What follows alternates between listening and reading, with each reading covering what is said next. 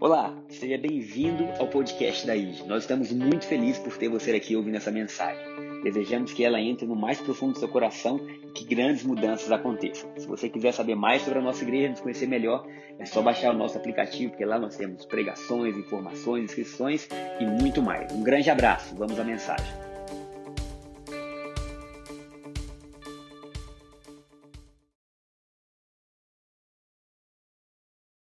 Quem está chegando, é, foi demais.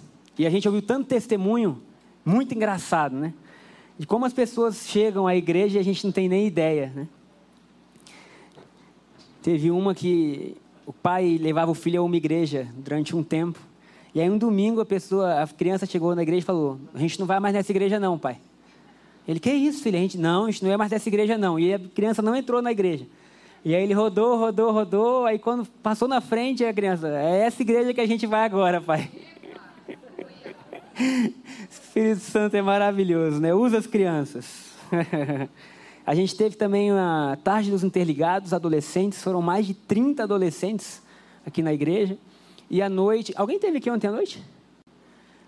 Disseram, eu não vi, mas disseram que foi sobrenaturalmente sobrenatural. Foi de 8 da noite às 11 de louvor, profecias, mover de Deus, coisa linda. Glória a Deus por isso.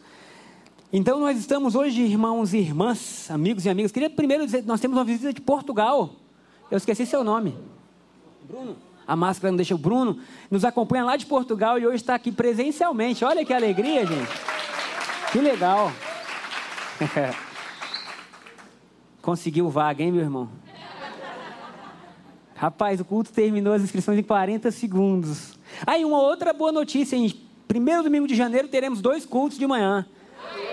9 horas e 11 horas da manhã, os dois com salinha. Então, se você não conseguir um, você corre para o outro. É, amém? Shaila hoje está, meu amigo, atentada. E também queria receber o Tomás e a Renata. Tomás, um amigo meu que joga futebol está aqui nos visitando. Renata, sua esposa. Pai do João Vicente e da Maria Clara. Maria Joana. João Vicente foi considerado o melhor jogador do campeonato agora do final de semana, não é isso?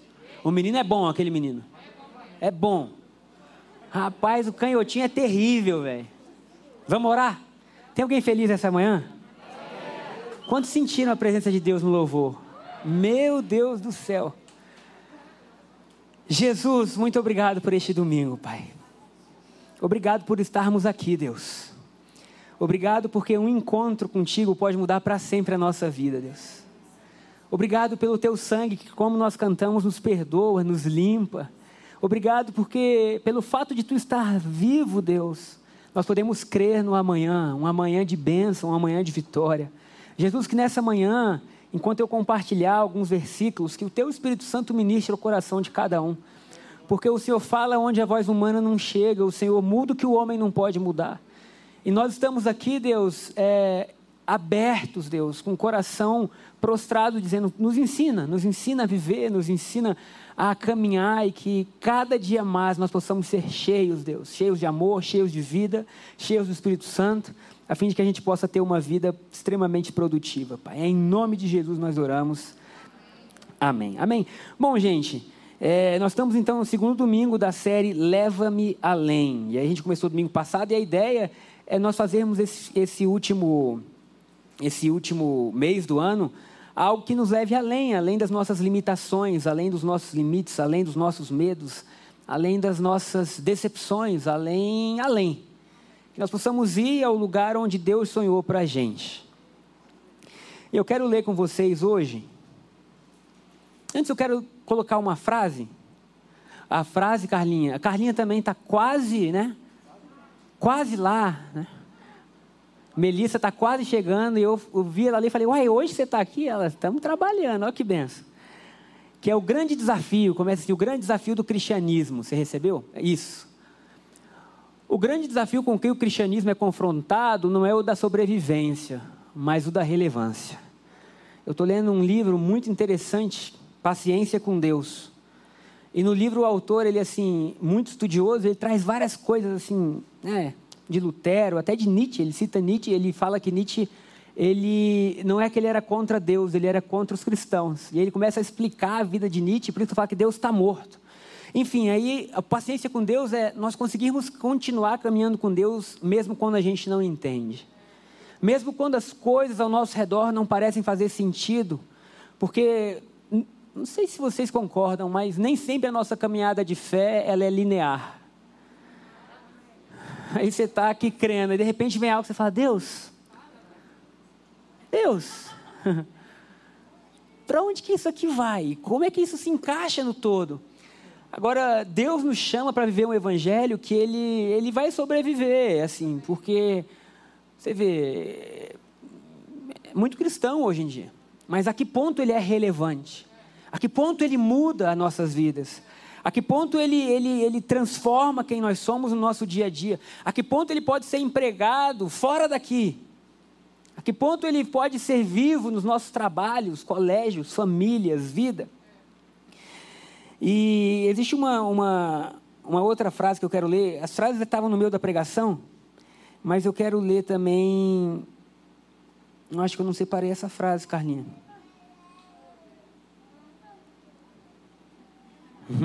Ah, beleza. Tá aí sim, fazer com que a vida esteja à altura do Evangelho. Olha que legal, fazer com que a vida esteja à altura do Evangelho supõe também este sempre incluso trabalho de fazer com que o anúncio do Evangelho esteja à altura da vida. Porque se a gente quer que a nossa vida esteja à altura do Evangelho, o Evangelho tem que estar à altura da vida, ele tem que ser relevante a tal ponto da gente dizer, por isso aí, eu entrego a minha vida. Eu achei interessante, né, porque pode chocar algum de vocês, mas o autor do livro é um padre. E o padre, assim, com tanto amor e paixão por Jesus, que eu falei, cara, que coisa mais linda é nós vermos que o cristianismo, ele é literalmente vivido com Cristo no centro. Cristo no centro. E ele dizendo assim: se nós conseguirmos entregar a nossa vida por amor a Jesus e ele viver em nós, é isso que a sociedade precisa. Eu achei lindo porque o livro não é de agora, né? o padre já é experiente, mas ele fala assim: quanto mais Cristo viver, mais a sociedade vai ser curada. E Cristo vive através da gente. Eu estou gostando muito do livro. Muito do livro. Mas vou parar de falar do livro, senão a gente não vai entrar na, pregação hoje. Lucas capítulo 19, versículo 1 a 10, conta a história de um homem chamado Zaqueu. E nós vamos ler essa história que a Rê leu domingo passado? Foi passado? Foi passado. Nós vamos ler essa história e nós vamos descobrir um pouquinho mais do amor de Deus por nós, ok? Lucas capítulo 19, versículo 1. Eu vou ler junto com vocês para a gente ler na mesma versão. Jesus entrou em Jericó e atravessava a cidade. Havia ali um homem rico chamado Zaqueu, chefe dos cobradores de impostos. Tentava ver Jesus, mas era baixo demais e não conseguia olhar por cima da multidão. Por isso correu adiante e subiu numa figueira brava no caminho por onde Jesus passaria. Quando Jesus chegou ali, olhou para cima e disse: Zaqueu, desça depressa Hoje eu devo hospedar-me em sua casa. Sem demoras, Zaqueu desceu e com alegria recebeu Jesus em sua casa. Ao ver isso, o povo começou a se queixar. Ele foi se hospedar na casa de um pecador. O povo sempre foi mimizento, né? Enquanto isso, Zaqueu se levantou e disse: Senhor, darei metade das minhas riquezas aos pobres. E se explorei alguém na cobrança de impostos, eu devolverei quatro vezes mais.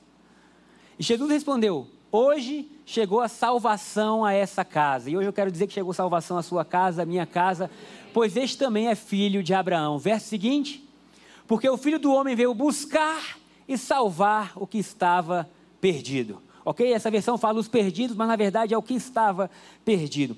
Agora, essa história de Zaqueu nos traz algo muito interessante sobre o Evangelho, sobre a forma que Deus lida com as pessoas. Primeiro, a Bíblia começa a relatar quem era Zaqueu e o desejo que Zaqueu tinha de ver Jesus. Você precisa entender que Zaqueu era um judeu que trabalhava para o Império Romano. E o povo judeu não podia fazer isso. E muito menos trabalhar para aqueles que o estavam dominando, escravizando. Então Zaqueu já, pela sua profissão, já era odiado. Já era alguém que não podia conviver no ciclo dos judeus. Então ele não podia ir à sinagoga, ele não podia ouvir falar de Deus, ele não podia se aproximar de Deus, ele era excluído de Deus. Mas mais do que isso, ele não era só um trabalhador, ele era o chefe dos trabalhadores. E ele era rico. Isaqueu conquistou muita coisa na vida dele através da profissão que ele tinha, mas ele nunca conseguiu entender como conquistar o coração de Deus. Porque toda criança que vem de Israel, que é judia, ela aprende desde novo os cinco livros da Bíblia, Torá, ao que fazer, ao que não fazer. E eu acredito que no coração de Zaqueu existia um desejo sincero por Deus. Existia um desejo por algo além do que aquilo que a religião falava, além do que aquilo que eles tinham. De tal forma que, mesmo sendo excluído de todos e do meio de todos, não podendo participar de nada, ele ouve falar de Jesus. Isso eu acho muito interessante, porque não é só na vida de Zaqueu, foi na vida da mulher hemorrágica e de muitos outros na Bíblia, que ouviram a fama de Jesus e tiveram coragem de correr para Jesus. Oh, glória! Isso nos traz uma visão diferente de quem Jesus era e de como ele se comportava. Porque por mais que Jesus tivesse dentro de si todo o poder do universo, ele usava todo o poder do universo para restaurar pessoas. E ele usava toda a força da sua santidade não para expor pecados, mas para liberar destinos. Então as pessoas mais desprezadas têm o desejo de ver Jesus, a tal ponto que um homem rico sobe numa árvore. Queridos, rico não vai nem no mercado. Pede, né? Não, que é isso, eu vou lá. Né? O cara subiu numa árvore pelo desejo. E eu sei, queridos, eu sei porque eu sei que existe muita gente que não gosta de Jesus porque não conheceu o Jesus verdadeiro. Ouviu uma fama errada de Jesus, um Jesus que persegue, que condena ao inferno. Um Jesus que é assim, ou você anda comigo, ou já era. Queridos, agora quando a gente estuda a história de Jesus, a gente vê um Jesus que é diferente. Que ele se aproxima em amor, meu Deus. Que ele se aproxima para resgatar, para trazer de volta, para curar. Um Jesus que não tem problema em ser descredibilizado perante a sociedade por amor a uma vida. Um Jesus que, cara, eu fico pensando, que Deus é esse que olha para as margens? Que Deus é esse que consegue olhar para as margens e ver Zaqueu? Que Deus é este que senta com os marginalizados e os coloca no centro do seu coração? Meu Deus. Que Deus é esse que para a sua caminhada? para um homem que está em cima da árvore, que é odiado por toda a sua nação. E quando ele para debaixo da árvore, o que espanta é que ele chamou Zaqueu pelo nome. Ou seja, o que ele estava dizendo é: Eu te conheço. Não era alguém assim, puxa, esse homem está aqui em cima, nossa, que atitude nobre. Olha só, não, não, não. Ele estava dizendo: Zaqueu, eu sei quem você é. Zaqueu, eu sei exatamente o que você faz mas o seu pecado não impede a minha bondade de fluir. O seu erro não impede a minha compaixão de ser liberada. Zaqueu, desce depressa. Agora, isso para a religião é um choque, porque a religião honra mais boas ações do que compaixão. E a religião honra mais postura do que transformação. De forma que, para a gente parecer religioso, se a gente se vestir bem e souber as palavras certas, parece que a gente está bem com Deus. Mas o que Deus procura não é roupa nem palavras certas, é um coração. É um coração que às vezes está cansado. É um coração que está assim, Deus, é o seguinte. Hoje a gente vinha no carro, né? E aí eu ia botar a música em inglês, aí o Lucas, em inglês não, que eu não canto. E aí eu botei em inglês e ele não deixou ficar com a música, vai, bota o que você quer. Aí botou Thales, né?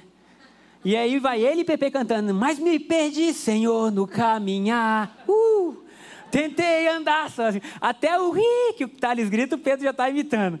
Falei, cara, mas é isso, às vezes a gente se perdeu no caminhar. E aí Deus está assim, eu vou buscar Zaqueu. E aí Zaqueu desce depressa e Jesus fala assim, hoje me convém ficar na sua casa. Zaqueu, hoje me convém estar com você. Zaqueu, o que a religião nunca te proporcionou, eu vou te dar, Zaqueu. Zaqueu, eu sou Deus. Prepara o jantar que a noite vai ser boa. Zaqueu arruma a casa dele. A Bíblia não fala o que Jesus falou, como ele falou ou o que ele falou. Mas ao ver, ao ver Jesus, Gaspar, ontem eu fui correr com o Gaspar. Queridos, uma das poucas coisas que eu me arrependo nesse ano foi ter que ia correr uma maratona.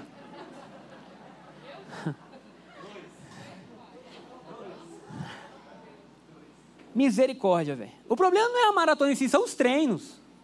Eu tenho que abrir mão de tudo. Até me perdi. Mas Zaqueu olha Jesus. E quando ele olha Jesus, é possível ele ser transformado. Ontem eu correndo com, com o Gaspar, nas poucas vezes que a gente conseguia falar, no meio dos 26 quilômetros, ele perdeu um irmão esse ano, e o irmão tinha dois filhos. Três filhos, né? Posso contar? Você tem certeza? Senão eu mudo, ninguém vai nem perceber que eu ia falar disso. E aí ele conversando, cara, eu estava com meu sobrinho e ele falou para a mãe dele assim, a mãe dele me contou, né? É, ó, o, o Vinícius falou que para ele você é como um pai. E aí eu falei, cara, que legal, Gaspar, você tem ideia que Deus está te possibilitando ser um exemplo para essa vida? E ele começou a conversar comigo, ele falou assim, você tem ideia que as crianças vão pelo exemplo? E como vai ser bom ele ver uma pessoa, sabe? Porque ele tem a mãe e duas irmãs, né? ter alguém assim que entende o que ele passa. Eu falei, cara, isso vai ser demais. E eu comecei a pensar em Jesus. E falei assim, cara, tem ideia que Jesus é essa pessoa para a gente? Falou assim, sabe, eu sou superior a vocês em idade, em conhecimento, mas eu vou jantar com vocês. Eu vou permitir que vocês me olhem, que vocês aprendam, e eu vou fazer isso tão fácil que isso vai produzir em vocês um desejo maravilhoso de servir a Deus. E aí Zaqueu, Zaqueu, sem Jesus pedir, ele fala assim: é o seguinte, hoje eu resolvo partilhar metade dos meus bens com os pobres. Hoje eu resolvo dar tudo que eu ganhei com os pobres, metade do que eu ganhei. E olha só, Jesus, o negócio estava quente. Se eu roubei ou se eu cobrei mais do que alguém, eu vou devolver quatro vezes mais. Jesus escuta isso, e a frase de Jesus é assim: hoje é um dia de alegria, porque hoje houve salvação nessa casa. Aleluia. Agora, fiquei pensando sobre esse termo salvação, porque salvação para a gente é ir para o céu, não é isso? Não é? Ah, fulano é salvo. A gente fala o quê? Vai morar no céu. Mas salvação para Jesus não era só morar no céu, era viver o céu na terra. Salvação para Jesus não era quando vocês morrerem, vocês vão ter a qualidade da vida celestial. Era enquanto vivos, vocês vão viver com a qualidade da vida celestial. E quando ele vê que Zaqueu entende algo e as ações dele começam a mudar de forma sobrenatural, ele fala: Esse homem começou a viver na qualidade do céu, por isso houve salvação. Meu Deus. Esse homem começou a entender que aquilo que ele abriu mão de tudo para ter, porque ele era, ele era, ele era aficionado por riqueza, ele abriu mão, sabe, de sociabilizar, ele abriu mão de tudo para ser rico. Mas agora, aquele que era o objetivo principal da vida dele se tornou pequeno perto de Deus. Houve uma troca e ele fala: Olha, eu trabalhei a vida inteira por isso, mas agora eu quero partilhar. E quando Jesus vê isso, ele fala assim: a mesma natureza que tem em Deus está tendo nesse homem. E por isso houve salvação. Queridos, não se engane: se você crê em Cristo Jesus, você vai para o céu, ô glória. Mas se você crê em Cristo Jesus, o céu vai tomar conta da terra. Eu oro para que as pessoas digam assim: rapaz, o que, que eles estão fazendo? Só pode ser Deus é a ação de Deus. Que a nossa salvação não seja apenas pós-morte, mas que seja soso, que seja plena, que seja completa em todos os níveis da nossa vida, que seja salvação no nosso falar, amém? No nosso pensar, no nosso agir, no nosso tratar. Nós temos um Deus que choca. Um Deus que choca porque Deus trata os servos como se fossem senhores. Quando Pedro descobre no livro de João que Jesus é o Messias, uma das suas próximas ações é se vestir do servo mais baixo que existia numa casa lavar o pé de todo mundo. Pedro logo fala assim: Não, você não pode lavar meus pés. Quantos lembram dessa história? Você não pode lavar meus pés. Por que, que Jesus não podia lavar os pés? Porque aquele era a função do pior escravo. Do escravo mais baixo da casa era quem lavava o pé de todo mundo. E Jesus está dizendo: Ei, assim como vocês estão vendo eu fazer, vocês façam. Isso é, por mais que vocês sejam poderosos em Deus, por mais que vocês tenham recursos, por mais que vocês tenham tudo na vida, se coloquem em uma posição onde vocês possam capacitar outras pessoas. Se coloquem em uma posição onde vocês podem abençoar outras pessoas. Mas isso é contrário ao que muitas vezes a gente ouviu. Porque a gente aprendeu sobre um Deus que quer ser servido. E quem quer ser servido é ídolo.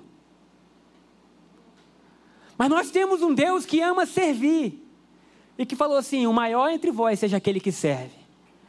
Um Deus que fala: eu vou ensinar a vocês o que fazer quando vocês me virem fazer. Eu não vou dar para vocês um caminho que eu não trilhei, pelo contrário, vocês vão me ver trilhando e vocês vão aprender.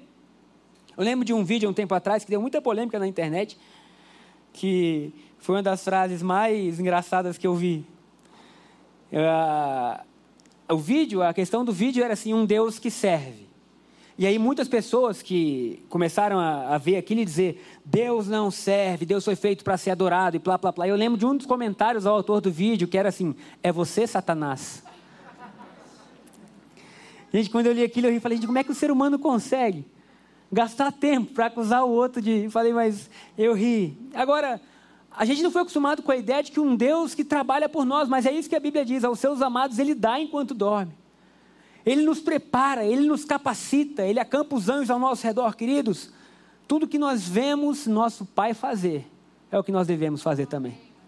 Se Ele trata igual o rei e o escravo, nós temos que tratar igual o rei e o escravo.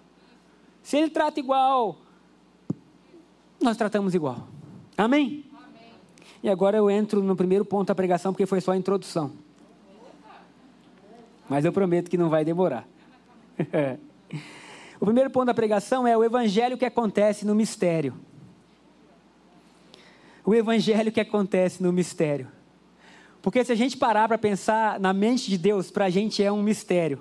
Mistério é aquilo que é incompreensível, inexplicável, é um enigma, não é? Quando você para para pensar em Deus, você fala assim: isso é um enigma, porque em nenhum outro lugar do universo existe isso que Deus se propõe a fazer. A divindade deve ser servida, adorada, a divindade deve receber sacrifícios. Em nosso caso, não. O nosso Deus é o sacrifício. O nosso Deus fala assim: Eu vou capacitar vocês a adorarem, mas adorar de livre coração. Porque a adoração que é forçada não pode ser adoração. Não é verdade? É igual quando César dizia: Vocês têm que dizer que eu sou o único Senhor, né? E aí os crentes diziam: Mas você não é. Nós temos outro Senhor e aí bota na fogueira, bota no coliseu, mas não muda. Porque a adoração forçada não pode ser adoração. Então nós temos algo que caminha no mistério. E nem sempre nós vamos entender tudo. Você pode dizer amém? amém? E nem sempre os seus líderes, amigos, pastores, bispos vão entender tudo, amém? Tem coisa que a gente só vai entender quando chegar no céu, e é assim. E é por isso que o Evangelho é vivido em fé, que é você crer, é você acreditar, é você dizer, Deus, o meu racional não consegue ligar todas as ideias, mas eu me rendo em fé. Eu me rendo em adoração. Deus, eu me rendo a Ti. Então esse Evangelho, ele acontece no mistério. No, no livro, o, o autor colocava assim, um paradoxo, uma exposição contrária de ideias, é uma contradição. E ele coloca assim, nós fomos chamados a andar com Deus além das dúvidas. E aí, como o tema da nossa administração é Leva-me Além, eu quero declarar que 2021 vai ser além das dúvidas. Amém. Não é que você não possa ter dúvida, nem que a dúvida seja contrária ao Evangelho, nada disso. Porque a dúvida é importante e as perguntas boas trazem respostas boas. Mas por mais que nós tenhamos perguntas, elas não podem nos impedir de caminhar. Por mais que a gente não entenda, não pode nos impedir de caminhar.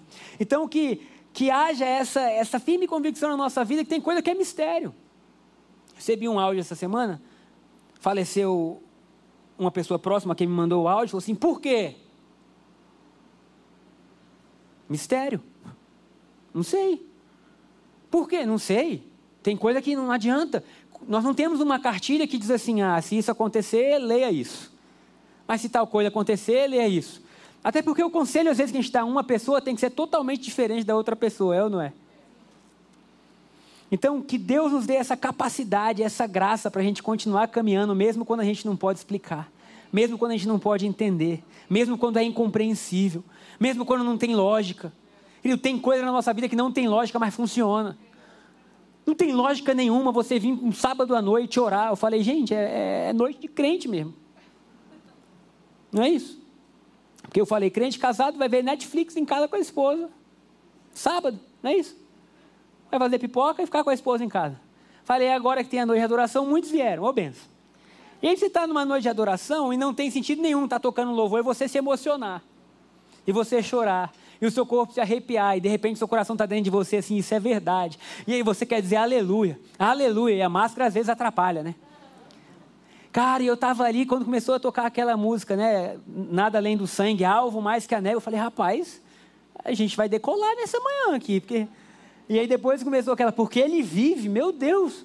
Eu não sei explicar o que acontece dentro de mim, não, mas é uma alegria. Eu falo, cara, glória a Deus.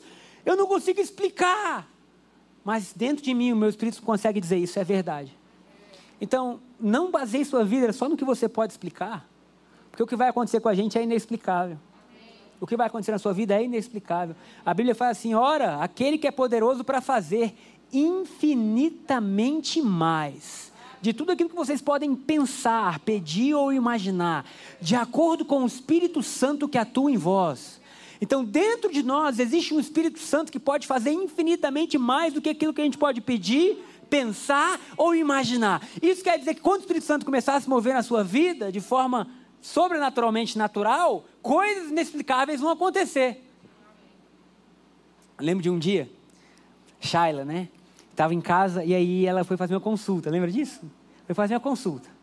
E aí ela falou assim: moça, você não me deu o dinheiro. Eu falei: eu te dei o dinheiro. Não, você não me deu o dinheiro. Eu te dei o dinheiro, meu amor. Você não me deu o dinheiro, Gabriel. Eu falei: amor, eu te dei o dinheiro. E aí ficou: deu ou não deu? Deu ou não deu? Aí acho que tinha um anjo lá em casa. Uma amiga dela falou assim: não, ai, amiga, não, você saiu do banco. E aí tinha uma pessoa pedindo. E ela estava cheia de nota de dois na carteira. E ela misturou as de 100. E quando ela foi ajudar a moça pedindo, ela errou as notas. E aí a moça que recebeu aquela bênção, minha filha, Deus te abençoe, aleluia. Né, abraçou ela e achava pensando, rapaz, você vê algum dinheiro, como faz diferença na vida das pessoas, né? Ela imaginando que tinha dado as notas. E aí chegou em casa a menina, gente, vocês estão vendo? E eu pensando, Deus está abençoando eles por isso, como eles são generosos. Ai, gente, mas tem coisa que acontece com a gente que a gente não vai explicar, que é um desejo de você abençoar, compartilhar, doar. Posso ouvir um amém? amém? O segundo ponto da nossa pregação, então, é o propósito que é encontrado no amor. Porque todos nós estamos em busca de propósito de na nossa peregrinação fazer algo que dure mais do que aquilo que a gente planejava, algo que fique, algo que permaneça. Agora, para você encontrar o propósito de algo, você tem que ir à origem, você tem que ir ao Criador. E quando Deus cria o homem, a Bíblia fala que a frase dita foi: façamos o homem conforme a nossa imagem e semelhança. Isso quer dizer que nós somos imagem e semelhança de Deus. E para a gente aprender qual é o nosso propósito, nós temos que aprender qual é o propósito de Deus. É mais fácil viver assim. E a Bíblia diz em João capítulo 3, versículo 16, o versículo que muitos sabem de qual, porque Deus amou ao mundo de tal maneira que deu o seu único filho, para que todo aquele que nele crê não pereça, mas tenha vida eterna. Jesus nos revela um Deus que ama.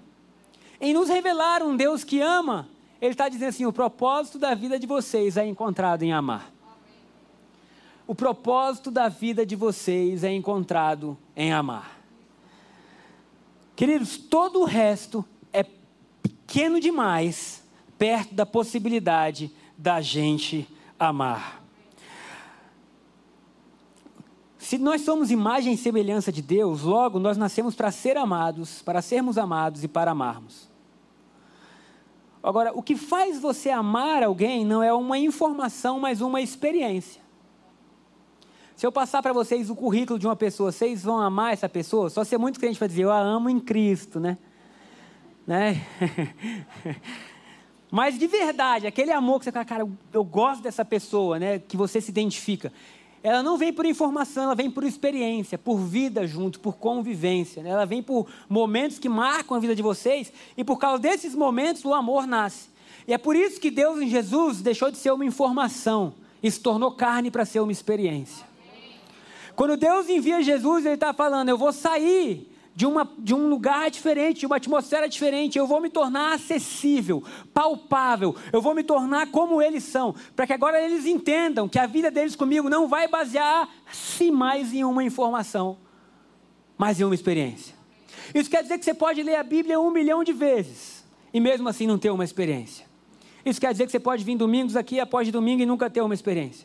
Isso quer dizer que você pode, às vezes, ter uma vida inteira vivendo dentro de, de dogmas, preceitos e nunca ter uma experiência. Como que acontece uma experiência? Quando corações se encontram. E o Evangelho é um convite a gente sair daquilo que a gente julga e começar a viver aquilo que o nosso espírito experimenta. Aquilo que a gente, a vida de Deus que não tem mais preço. Essa semana eu tive conversando com uma pessoa que tem frequentado a igreja. E ela falou que viveu muitos anos de uma única maneira e que qualquer louvor que tocasse na igreja, ela julgava o louvor. e cada frase que aparecia em qualquer igreja que ela ia, ela dizia assim: Deixa eu ver se isso é heresia. Deixa eu ver se isso é heresia, né? Deixa eu ver, peraí, mas aqui E aí, quando ela ia para o carro, ela abria a Bíblia para mostrar os louvores que eram hereges. E ela falou que muitos anos ela viu isso, ela nem sabia mais o tão tóxico que isso era. E de repente ela vê Jesus, ela começa a se encontrar com Jesus, e ela começa a ser livre de tudo. E ela fala assim: depois de muito tempo na minha vida, eu tento parar de saber quem Deus é e eu passo a viver quem Deus é. Gente, isso é maravilhoso. Porque o evangelho ele deve ser vivido por nós, expressado por nós, ele deve ser conhecido. Paulo fala assim: à medida que nós contemplamos, nós nos tornamos, ô oh glória. À medida que nós contemplamos, somos transformados de glória em glória. Então, à medida que nós vemos Deus, à medida que nós vemos Cristo Jesus, nós podemos ser transformados. Então, Deus se tornou uma experiência que está disponível para cada um de nós. Uma experiência que nós podemos ter na nossa casa, na igreja, no nosso carro, no nosso trabalho. Uma experiência de alguém que fala assim: ei, pode vir, Zaqueu, pode descer. Por que, Zaqueu? Porque eu quero jantar na sua casa. E você vai ver que quando você jantar comigo, você vai ser transformado, Zaqueu. E o desejo que você sempre teve por Deus, que não pôde ser saciado, vai ser saciado agora dentro dessa nova realidade. Quem pode dizer amém? amém? Então Deus abre o caminho. Então qual é o nosso propósito? É nós vivermos além de nós mesmos. É nós vivermos além daquilo que a gente construi para a gente. Porque o amor é aquilo que eu estou construindo para a gente e não para mim para nós, é aquilo que nós estamos construindo como comunidade, como sociedade. O amor não busca seus próprios interesses. O amor não é egoísta, não é avarento. O amor é aquele que diz: Eu vou colocar você antes de mim. E isso é difícil, mas é o nosso chamado. Se tiver a última vaga do culto de domingo, vou colocar você antes de mim, meu irmão. Vai com Deus. Então o amor ele fala da gente olhar mais para o próximo, da gente entender o que está acontecendo, sabe, da gente partilhar a nossa vida. Lembro de uma outra situação que eu vivi, eu estava numa conferência com o Jonathan Calderon, e aí o Israel estava falando, né, o Israel Hilton, aquele cantor. Agora vai até mudar o clima, hein? E aí ele falou assim, ele tinha um amigo presidiário e quando ele saiu da prisão, ele levou no, o amigo num rodízio. É, lá nos Estados Unidos, um rodízio de carne. E o rodízio tinha tudo. Mas aquele amigo, quando sentou na mesa, ele pegou o máximo que ele podia, ele tentava proteger, ele não levantava a cabeça. E ele, cara, o que, que aconteceu com ele? O que aconteceu com ele? Ele ficava assim, será que ele não vai levantar a cabeça? Será que ele não vai conversar? E ele comia o máximo que ele podia, depressa tal. E aí uma hora ele botou a mão na frente do prato, levantou a cabeça do amigo e falou assim, ei, olha para mim. Tem mais nessa mesa do que você pode comer. E às vezes a gente, no Evangelho, a gente quis viver tanto para a gente que a gente pegou as coisas e falou assim: não, isso é meu, isso é meu, isso é meu, isso é meu, isso é meu, isso é meu. Não, isso é para mim, isso é para mim, para mim. Essa benção é minha, é minha, é minha, é minha. E Jesus está falando para a gente: ei, levanta a cabeça. Tem mais nessa mesa do que o que vocês podem comer. Tem mais no meu reino do que vocês podem carregar para si. Compartilhe. Abram o coração de vocês. Assim, ah, mas eu não tenho nada para compartilhar. Claro que você tem. Você tem amor, sorriso, esperança, dois braços para abraçar. Se você sabe falar, você pode dizer, meu irmão, o que você quiser para abençoar a vida de pessoas. Você pode abençoar financeiramente, você pode fazer como você quiser. O importante é que o amor de Deus se torne o propósito principal da sua vida. E por fim, para a gente finalizar, eu volto àquela frase que diz: o grande desafio com que o cristianismo é confrontado não é o da sobrevivência, mas o da relevância. E o meu maior desejo, queridos, para nós como igreja, é que a gente seja como aquela árvore que Zaqueus podem subir. É que a gente pode ser um lugar que as pessoas que jamais queriam encontrar Deus querem vir. Sabe? Ah, mas e os outros? Tem várias igrejas. Que a nossa possa ser um lugar onde Zaqueus venham, onde as mulheres hemorrágicas venham, onde aqueles que falam assim, eu jamais imaginei entrar numa igreja, vão vir e vão se sentir bem. Tem gente que vem e fala assim, ah, esse negócio de teto preto na igreja. Tem outro que vem e fala, cara, que massa. O que, que nós queremos? Zaqueu, vem cá, sobe nos nossos ombros. E nós vamos te ajudar a ver Jesus. Zaqueu, vem cá, a multidão está te impedindo de ver Jesus. Você é pequeno, mas pode subir na gente. E a gente vai fazer de tudo para que você encontre Jesus.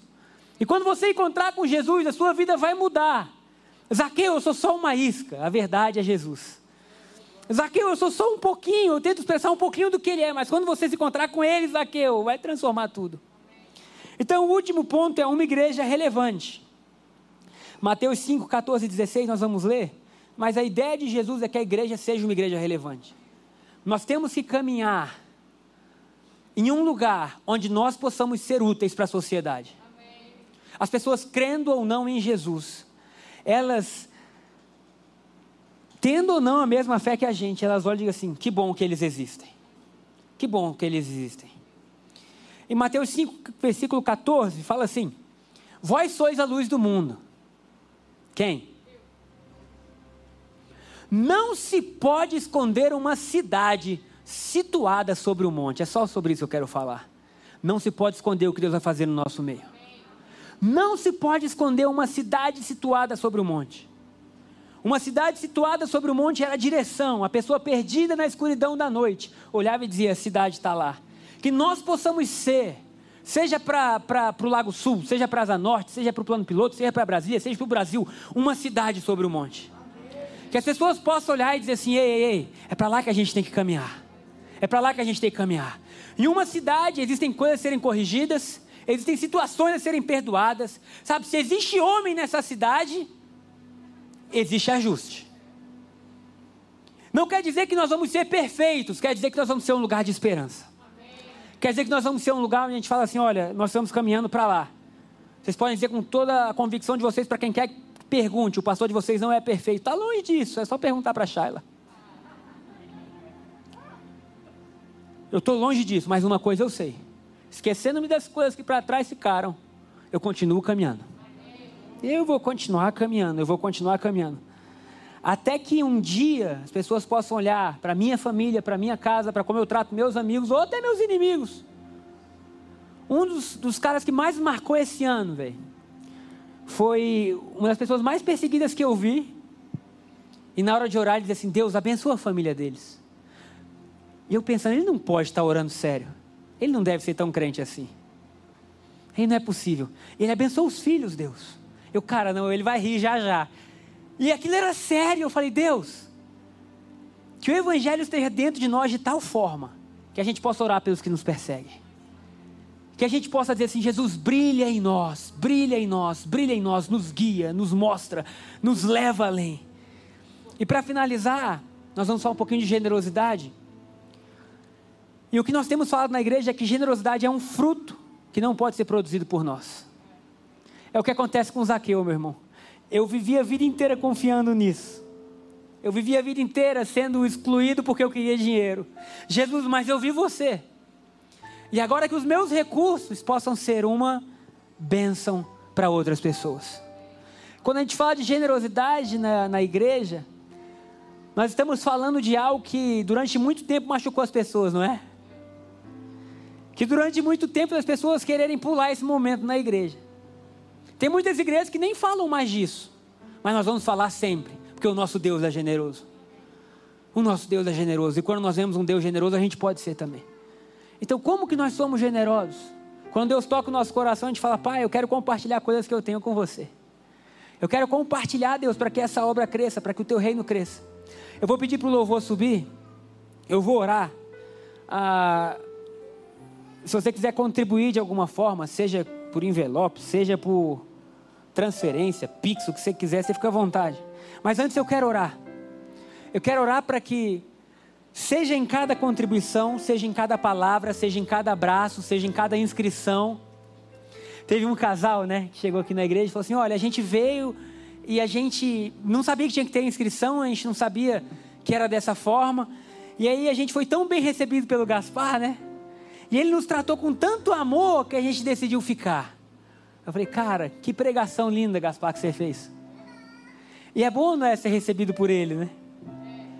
Sempre sorridente, sempre tentando ajudar. Às vezes, nas situações mais difíceis, ele fala assim: que lindo. Que lindo. E eu vou orar para que Deus possa manifestar o amor dele na nossa vida. Para que a gente possa ir além para que o Evangelho seja relevante na gente, para que a gente seja transformado.